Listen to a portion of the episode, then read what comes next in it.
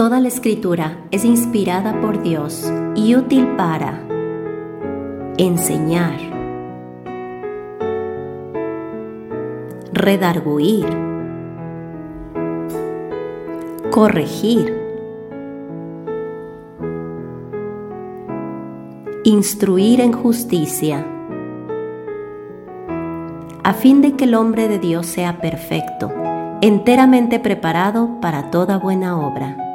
Bienvenidos a nuestro estudio bíblico.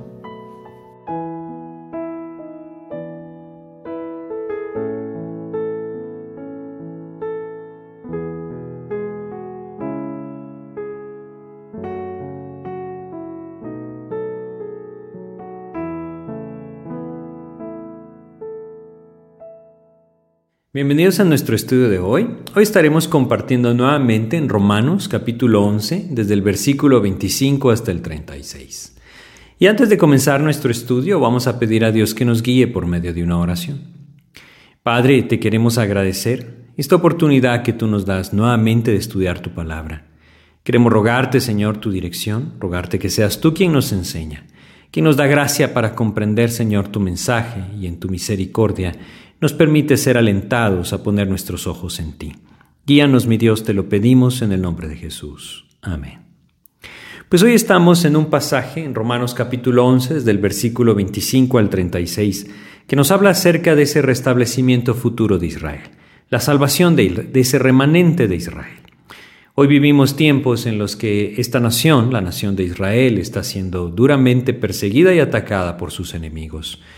Pero no solamente esto, también vemos como en medio de esta nación constantemente se levantan peticiones de oración para que Dios guarde a esta nación. Por supuesto que Dios nos menciona en su palabra que como creyentes, como hijos de Dios, debemos buscar, orar por esta nación.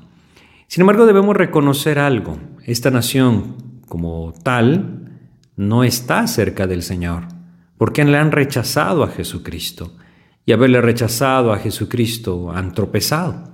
Es lo que hemos visto hasta ahora. Han caído, han abandonado la gracia de Dios y han ido detrás de su propia justicia. Algo que definitivamente los ha llevado a una condición muy dura, muy triste. Sin embargo, Dios nos menciona en este pasaje de Romanos 11 que esto un día cambiará, que este tropiezo no es para siempre, que un día Dios levantará nuevamente esta nación y estará en el centro de la voluntad de Dios, en, centro, en el centro de ese plan eterno que Dios nos deja descrito en su palabra. Vamos a leer Romanos capítulo 11 y vamos a empezar en el versículo 25 para ver cómo Dios nos, nos habla acá de este plan futuro de Dios con Israel. No debemos ignorar las escrituras y es lo que Él nos empieza diciendo. Vamos a Romanos capítulo 11 y leamos acá el versículo 25 para comenzar dice, porque no quiero, hermanos, que ignoréis este misterio, para que no seáis arrogantes en cuanto a vosotros mismos, que ha acontecido a Israel endurecimiento en parte, hasta que haya entrado la plenitud de los gentiles. Bueno, vamos por partes en este versículo, pero creo que primero que todo debemos llamar nuestra atención, o debe llamar nuestra atención lo que Dios nos dice. No quiero, hermanos, que ignoréis este misterio. No podemos ignorar las escrituras. El hacerlo siempre ha llevado a los hombres a, nada más que la incredulidad. Aquel que ignora la palabra de Dios vive en incredulidad. Ya lo dijo el Señor Jesucristo ahí en Mateo capítulo 22. En el versículo 29, cuando se dirigía a aquellos hombres saduceos de su época, les dijo en Mateo 22, 29, les leo Mateo 22, 29 lo siguiente. Entonces respondiendo Jesús les dijo, erráis ignorando las escrituras y el poder de Dios. El que ignora las escrituras, entonces ignora el poder de Dios y yerra, es decir, cae en error. Error no solamente en cuanto al carácter de Dios, sino también en cuanto a su propia relación con Dios. Por eso es tan importante que nosotros, en un tiempo como el que vivimos, un tiempo de apostasía y un tiempo de confusión religiosa, siempre volteemos a ver hacia la palabra. Y la idea de lo que estamos viendo es, ¿ha desechado Dios a Israel? Este pueblo ha sido desechado por Dios, como dice acá, lo estamos leyendo, sí. El ignorar que Dios tiene un plan futuro con Israel. ¿Qué hace? Como dice él, levanta el corazón en soberbia. Pero fíjense cómo dice. Pablo nos afirma acá, guiado por el Espíritu Santo, Dios cumplirá ese plan eterno con Israel. Al mencionar en este versículo 25 de Romanos 11 la palabra misterio, dice, porque no quiero hermanos que ignoréis este misterio, quisiera yo aclararles que esta palabra griega, misterión, que Pablo está utilizando acá, no hace alusión a ninguna religión mística, a ningún, tipo de inteligencia mística para su comprensión. Hay muchas cosas que giran en torno a estas palabras sacadas de contexto. Debemos entender simplemente que Pablo está afirmando que esto era un misterio porque había sido velado, es decir, no había sido revelado antes, pero ahora en los días en los que Dios estaba trayendo su revelación por medio de los apóstoles, escribiendo el Nuevo Testamento, para dejárnoslo a nosotros que vendríamos después, esto estaba siendo revelado. Dios, por medio de la iglesia, estaba revelando ahora a través de las escrituras del Nuevo Testamento el plan que él estaba desarrollando con la nación de Israel. Y todo lo que él está diciendo es, no debemos ignorar el plan que Dios nos describe en su palabra con respecto de Israel. No debemos ignorar las escrituras, porque no solamente ignorar las escrituras, escrituras perdón, produce incredulidad. Aquí nos menciona algo que también produce. Ignorar las escrituras produce orgullo. Nuevamente leamos Romanos 11:25, porque no quiero hermanos que ignoréis este misterio, para que no seáis arrogantes en cuanto a vosotros mismos. Lo que nos dice acá es que ignorar las escrituras produce orgullo en el corazón. Aquellos que no atendieron la palabra de Dios en los tiempos pasados, siempre cayeron en esto y sufrieron, sufrieron consecuencias tremendas. Sus corazones endurecidos, llenos de orgullo, siempre los llevaron por el camino equivocado. Quizá vale la pena que nosotros leamos versículos como Proverbios capítulo 1 de Proverbios. Leamos acá dos versículos que nos hablan por medio de contraste. Proverbios capítulo 1, empecemos en el versículo 32 y continuemos con el 33. Proverbios 1, 32 dice, porque el desvío de los ignorantes los matará y la prosperidad de los necios los echará a perder. Qué tremendo que es esto, la ignorancia en cuanto a la sabiduría del Señor, en cuanto a la palabra de Dios, porque esto se refiere Proverbios 1.32, lleva al hombre a la destrucción, a la perdición. El contraste, el contraste es tan alentador. Cuando leemos el versículo 33 de Proverbios 1 leemos, mas el que me oyere habitará confiadamente y vivirá tranquilo, sin temor del mal. En tiempos de turbulencia, en tiempos de apostasía, en tiempos como los que hoy nosotros estamos viviendo, debemos voltear a ver hacia Cristo, escuchar su palabra y encontrar en Él esa tranquilidad, esa paz, libres de temor del mal. Es Dios quien nos puede llevar a vivir así. Sin embargo, como les decía al principio, esa es la idea de leer Proverbios, ignorar la palabra de Dios, no atender la palabra de Dios, siempre ha traído consecuencias tremendas a aquel que la ignora. Si vamos a Jeremías, capítulo 6 de Jeremías, un versículo que en estos días estuve recordando, es un versículo tremendo. Jeremías capítulo 6, versículo 10 dice, ¿a quién hablaré y amonestaré para que oigan? Dios estaba entregando el mensaje por medio de Jeremías, advirtiendo el juicio que venía contra Judá. Y él dice, ¿a quién les le hablaré? ¿A quién amonestaré? Para que me oiga. Y luego continúa diciendo, he aquí que sus oídos son incircuncisos. Sus corazones estaban endurecidos, tenían sus oídos cerrados. Y luego dice, y no pueden escuchar. He aquí que la palabra de Jehová les es cosa vergonzosa, no la aman. hay muchas personas que se identifican con el cristianismo y sin embargo la palabra de Dios les es algo vergonzoso, no la aman, no tienen nada que ver con Cristo y están simplemente torciendo el camino del Señor. Ignorar la palabra de Dios produce orgullo en el corazón. Ignorar la palabra de Dios nos lleva al error. Lo que nosotros debemos hacer es buscar a Cristo a través de su palabra. En el tema que estamos viendo en cuanto a Israel, nos dice este pasaje, Romanos 11:25, para que no seáis arrogantes en cuanto a vosotros mismos, que ha acontecido a Israel endurecimiento en parte hasta que haya entrado la plenitud de los gentiles.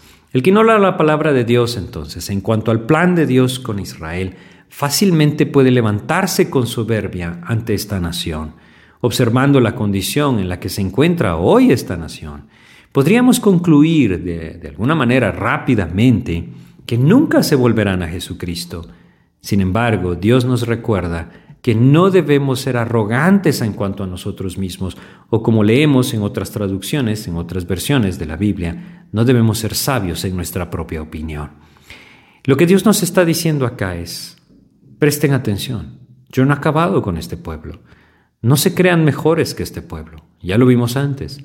La nación de Israel se apartó en incredulidad y fueron desechados. Hoy la iglesia vive en apostasía y llegará el momento en que el Señor traerá el juicio. Lo que debemos entender nosotros es, como en este mismo versículo Dios nos dice, es que un día Israel nuevamente Dios la levantará. Ese endurecimiento que tiene, como dice acá, es solamente en parte, pero llegará el momento en que Dios le levante. Este versículo nos dice cuándo. Si volvemos a leer la última parte, dice, hasta que haya entrado la plenitud de los gentiles. En este pasaje Dios, por medio del apóstol Pablo, nos está revelando su plan, su plan con respecto a Israel. Israel estará endurecido como nación, y esto quiere decir en incredulidad hacia Jesucristo, pero esto no será permanente, esto será hasta que entre la plenitud de los gentiles. Esta frase que nosotros encontramos acá, eh, debemos diferenciarla de aquella frase el tiempo y los gentiles que nuestro Señor Jesucristo utilizó. Y es un buen momento para leer Lucas capítulo 21, versículo 24 y poder comprender la diferencia entre ambas. Lucas 21, 24 nos dice, y caerán a filo de espada y serán llevados cautivos a todas las naciones, y Jerusalén será hollada por los gentiles hasta que los tiempos de los gentiles se cumplan. Bueno, lo que nosotros tenemos acá es algo distinto a lo que estamos viendo en Romanos. Como el Señor Jesucristo nos dice acá, Jerusalén será hollada hasta que el tiempo de los gentiles se cumpla. Estos tiempos de los gentiles es una, referencia perdón, al periodo que inició en el desarrollo del plan de Dios con las naciones gentiles descrito por el profeta Daniel. Ustedes pueden leerlo allá en el libro de Daniel, capítulos 2 de Daniel, versículos 37 hasta el 45. Nos describen la interpretación que Dios mostró a Daniel sobre el sueño de Nabucodonosor que nos hablaba de aquellos imperios, imperio babilónico, imperio medo-persa, imperio griego, imperio romano, y por último, el establecimiento del reino de nuestro Señor Jesucristo. Este periodo incluye el último imperio, el resurgimiento de ese imperio romano, que será el imperio del anticristo que traerá definitivamente los tiempos de tribulación y de gran tribulación. Todo esto incluye ese tiempo de los gentiles, hasta el regreso de nuestro Señor Jesucristo establecer su reino. Ahí entonces Jerusalén dejará de ser hollada por los gentiles. Sin embargo, nosotros vemos en Romanos un término un poco distinto. Se nos dice acá la plenitud de los gentiles. Y este término, aunque está dentro del tiempo de los gentiles, es más limitado. El tiempo, la plenitud de los gentiles, sin duda, es una referencia clara al tiempo de la iglesia. Aquel tiempo que inició desde el día que Dios empezó a llamar un pueblo para su nombre, como leímos en Hechos 15:14, cuando Jacob lo dice, Dios está llamando hoy un pueblo para su nombre, de entre, judíos y gentiles, es decir, de todas las naciones. Este tiempo o plenitud de los gentiles terminará un día con el recogimiento que Dios hará de su iglesia. Si leemos en 1 Tesalonicenses, en el capítulo 4 de 1 Tesalonicenses, nosotros leemos lo siguiente, dice acá versículos 16 y 17, porque el Señor mismo, con voz de mando, con voz de arcángel y con trompeta de Dios, descenderá del cielo, y los muertos en Cristo resucitarán primero. Luego nosotros, los que vivimos, los que hayamos quedado, seremos arrebatados juntamente con ellos en las nubes, para recibir al Señor en el aire, y así estaremos siempre con el Señor. Esto dará paso a ese tiempo de gran tribulación que el Señor Jesucristo anunció. Esto será el final de la plenitud de los gentiles, cuando entonces Dios empiece nuevamente a levantar ese remanente de Israel y sean ellos el centro del testimonio de la palabra de Dios. Israel estará endurecido todo este tiempo que nosotros vivimos, hasta que Dios les vuelva a levantar. Vamos a Romanos capítulo 11 y leamos ahora los versículos 26 y 27. Y luego todo Israel será salvo, como está escrito. Vendrá de Sión el libertador, que apartará de Jacob la impiedad. Y este será mi pacto con ellos, cuando yo quite sus pecados. Estos dos versículos nos presentan una cita de Isaías capítulo 59. Quisiera que leyéramos Isaías 59. Vamos a leer acá el versículo 20 primero. Isaías capítulo 59, versículo 20 nos dice, y vendrá el Redentor a y a los que se volvieron de la iniquidad en Jacob, dice Jehová. Fíjense lo que está anunciando. Vendrá el Redentor. La palabra hebrea es Goel, que significa aquel pariente redentor, aquel libertador, dicen romanos. Él quitará el pecado. No lo hará de otra manera que como lo hace con todo aquel que hoy viene a Él a través de la fe. Lo hará porque Él mismo pagó en la cruz por los pecados de estos hombres, de este remanente de Israel, y cuando ellos se rindan a sus pies, entonces serán limpiados. Vamos a Isaías capítulo 27. Isaías capítulo 27 en el versículo 9 es la cita que encontramos en Romanos 11, 27. Isaías capítulo 27, versículo 9, nos dice lo siguiente. Dice acá este versículo, De esta manera pues será perdonada la iniquidad de Jacob, y este será todo el fruto, la remoción de su pecado, cuando haga todas las piedras del altar como piedras de cal desmenuzadas, y no se levanten los símbolos de acera, ni las imágenes del sol. Dios nuevamente tomará esta nación, olvidarán todo su conflicto con Dios, toda su idolatría, toda su incredulidad Quizá nosotros pensamos, bueno, no viven en idolatría, no tienen imágenes, adoran su propia justicia y eso también es idolatría. Él quitará el pecado de Israel cuando se vuelvan a Él en arrepentimiento. Y esto sucederá cuando Dios nuevamente levante este pueblo y sean parte esencial, el centro de ese plan eterno de Dios. Hoy nosotros vemos tiempos de tribulación en Israel, tiempos de dificultad. Debemos orar, que Dios en su misericordia, en su fidelidad, mantenga esta nación, guarde a aquellos hombres que están en este lugar luchando por la libertad de su país, pero sobre todas las cosas debemos orar porque conozcan al único verdadero Dios, el Mesías, nuestro Señor Jesucristo. De alguna u otra manera Dios seguirá tratando con esta nación, pero llegará el momento en que la plenitud de los gentiles haya entrado, la iglesia sea llevada a la presencia del Señor y entonces el remanente de Israel creerá. Aquí leemos nuevamente Romanos capítulo 11, versículo 26, y luego todo Israel será salvo, como está escrito. Esto no quiere decir que todos aquellos que pertenezcan de sangre a la nación de Israel, entonces serán salvos. Habla del remanente. Si nosotros vamos de, ah, regreso en, en nuestro estudio de Romanos, capítulo 9 de Romanos, versículo 8, habíamos leído lo siguiente. Romanos 9, 8 nos dice, esto es, no los que son hijos según la carne son los hijos de Dios, sino que los que son hijos según la promesa son contados como descendientes. Son aquellos que apropian la promesa del Señor, la promesa del Redentor, la promesa de Dios a través de Cristo, los que serán contados como ese remanente. Así es que debemos tenerlo claro en nuestra mente. Esto sucederá cuando Jesucristo regrese. Ellos creerán establecerá su reino, entonces el remanente de la nación de Israel le servirá al Señor. Si continuamos en Romanos capítulo 11 y vemos ahora el versículo 28, vamos a leer hasta el 32, nos dice, Así que en cuanto al Evangelio son enemigos por causa de vosotros, pero en cuanto a la elección son amados por causa de los padres, porque irrevocables son los dones y el llamamiento de Dios. Pues como vosotros también en otro tiempo erais desobedientes a Dios, pero ahora habéis alcanzado misericordia por la desobediencia de ellos, así también estos ahora han sido desobedientes, para que por la misericordia concedida a vosotros, ellos también alcancen misericordia. Porque Dios sujetó a todos en desobediencia para tener misericordia de todos. Qué pasaje este, ¿no? Encontramos esto en estos versículos, la conclusión del apóstol Pablo.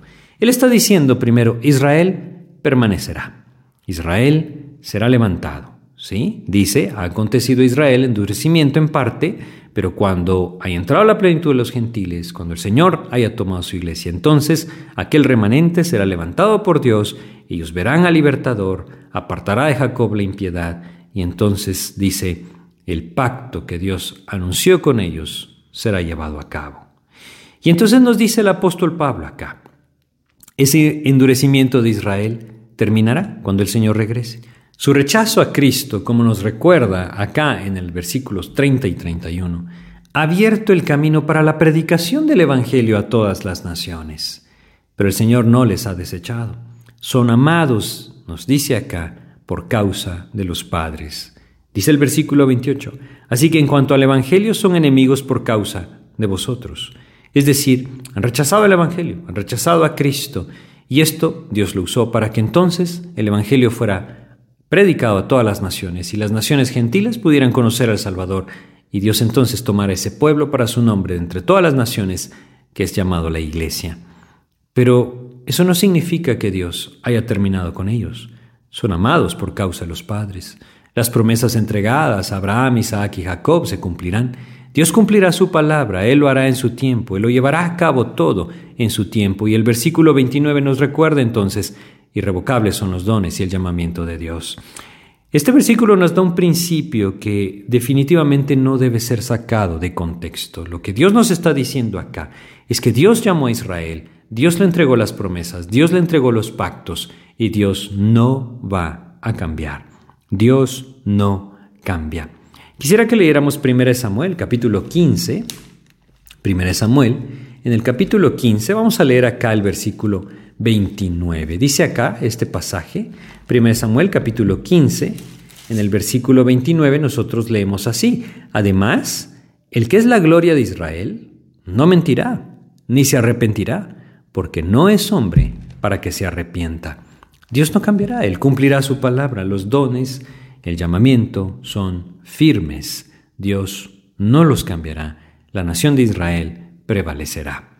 Pero no solamente esto, también nos recuerda cuál es el principio de salvación, tanto para gentiles como judíos. ¿Fue Dios más misericordioso con unos que con otros?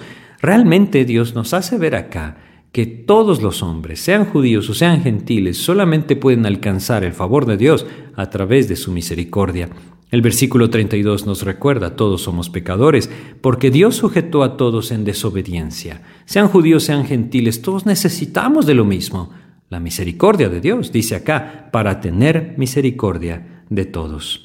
Si nosotros vamos a Tito, capítulo 3 de Tito, y recordamos acá lo que Dios nos dice con respecto a nuestra salvación. Tito, en el capítulo 3, nosotros leemos en el versículo 5, nos salvó no por obras de justicia que nosotros hubiéramos hecho, sino por su misericordia, por el lavamiento de la regeneración y por la renovación en el Espíritu Santo. La misericordia de Dios se extendió hacia todas las naciones, y todo aquel que hoy viene a Cristo encuentra salvación por la gracia y misericordia del Señor. Regresando a Romanos capítulo 11, los últimos versículos son realmente maravillosos. El apóstol Pablo termina este capítulo con una doxología, es decir, versículos que dan gloria al nombre de nuestro Dios. Y leamos los versículos 33 al 36.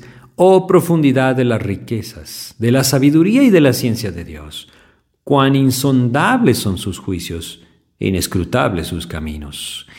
Lo que Pablo está diciendo es, es algo que movió su corazón al ver claramente revelado por el Espíritu Santo todo lo que él mismo está exponiendo en esta epístola a los romanos. Y no olvidemos que está escribiendo en su mayoría a gentiles. Le hace darse cuenta que la sabiduría de Dios es incomparable. Que la sabiduría de Dios muchas veces el hombre no la puede comprender. Hay tantas cosas en nuestras vidas que nosotros no comprendemos, muchas cosas que pasan alrededor del mundo que nosotros simplemente no podemos discernir. Y Dios dice aquí, a través del apóstol Pablo, cuán insondables son sus juicios e inescrutables sus caminos. Y continúa con el versículo 34 diciendo, porque ¿quién entendió la mente del Señor o quién fue su consejero? ¿Sabe? Nuestro Señor Jesucristo estuvo en la tierra y durante los años que nos narran los evangelios, Nunca vemos que el Señor Jesucristo haya buscado consejo en algún hombre. No, Él es Dios. Él siempre sabía el camino. Él era el consejero. No lo somos nosotros. Se nos dice allá en Isaías capítulo 9, versículo 6, hablando de nuestro Señor Jesucristo, Él es el consejero. Y nosotros debemos entender que la mente del Señor lo lleva, conforme a su naturaleza, a actuar de forma perfecta. Qué consuelo podemos tener nosotros al comprender que a pesar de que no entendemos muchas de las cosas que Dios hace o permite en este mundo, Él es perfecto. Y continúa diciendo el versículo 35, ¿o quién le dio a él primero para que le fuese recompensado? ¿Quién de nosotros puede jactarse de que hizo algo para que Dios le volteara a ver? ¿Quién de nosotros puede jactarse de que ha alcanzado a través de sus obras el favor de Dios? El que pretende hacerlo simplemente no conoce ni su corazón pecaminoso, ni el único camino de la santidad que el Señor requiere, la justicia que viene por medio de Jesucristo. Por último, el versículo 36 dice, porque de Él y por Él y para Él son todas las cosas, a Él sea la gloria por los siglos de los siglos. Termina haciendo, haciéndonos ver, perdón, que Dios es el que tiene control, que la gloria debe ser para Él, que la salvación, como lo dijo Jonás en aquel vientre del pez, es de Jehová y que nosotros debemos gozarnos en ser participantes de ella. Así es que sean judíos, sean gentiles, todos necesitan de la misericordia del Señor y todos podemos acudir a Él por misericordia, si tan solo, inclinando nuestro corazón, humillados nuestros corazones, arrepentidos de nuestro pecado, clamamos al Señor. Es ahí en donde entonces podemos encontrar misericordia, cuando acudimos al camino que Él trazó nuestro Señor Jesucristo. Jesús lo dijo de una forma muy clara. Yo soy el camino, yo soy la verdad, yo soy la vida. Nadie viene al Padre si no es por mí. La misericordia de Dios se manifestó en haber enviado a Jesucristo a dar su vida en la cruz por nosotros, en habernos dejado fielmente su palabra para que pudiéramos conocer el camino de salvación. La misericordia de Dios hoy se está manifestando en que el Señor nos está buscando. No nos tardemos en venir a Él, no nos resistamos más, no nos levantemos en orgullo, no ignoremos su palabra, humillemos nuestros corazones y busquémosle a través de lo que Él nos dejó, su palabra. Vamos a terminar nuestro estudio pidiéndole a Dios que nos guíe a través de una oración. Padre, te queremos agradecer por esta oportunidad que nos das de meditar nuevamente en tu palabra. Queremos rogarte, Padre bendito, porque nos ayudes a comprender que es por misericordia que estamos ante ti hoy, Señor. Queremos rogarte tu ayuda, Padre, para que conquistes nuestro corazón, nos lleves a buscarte, nos lleves a vivir para ti, para que nos lleves, Señor, a contemplar en ti ese Dios perfecto, soberano, ese Padre amoroso que extiende su misericordia hacia sus hijos. Ayúdanos, Señor, a encontrar consuelo en tu palabra y en tiempos difíciles como los que vivimos, en tiempos de tribulación, en tiempos de angustia, en tiempos de apostasía, que nuestro consuelo sea solamente tú. Ayúdanos pues a vivir así, Señor, sabiendo que tu venida se acerca. Ayúdanos, Señor, a levantarnos y proclamar tu Evangelio a todas las naciones.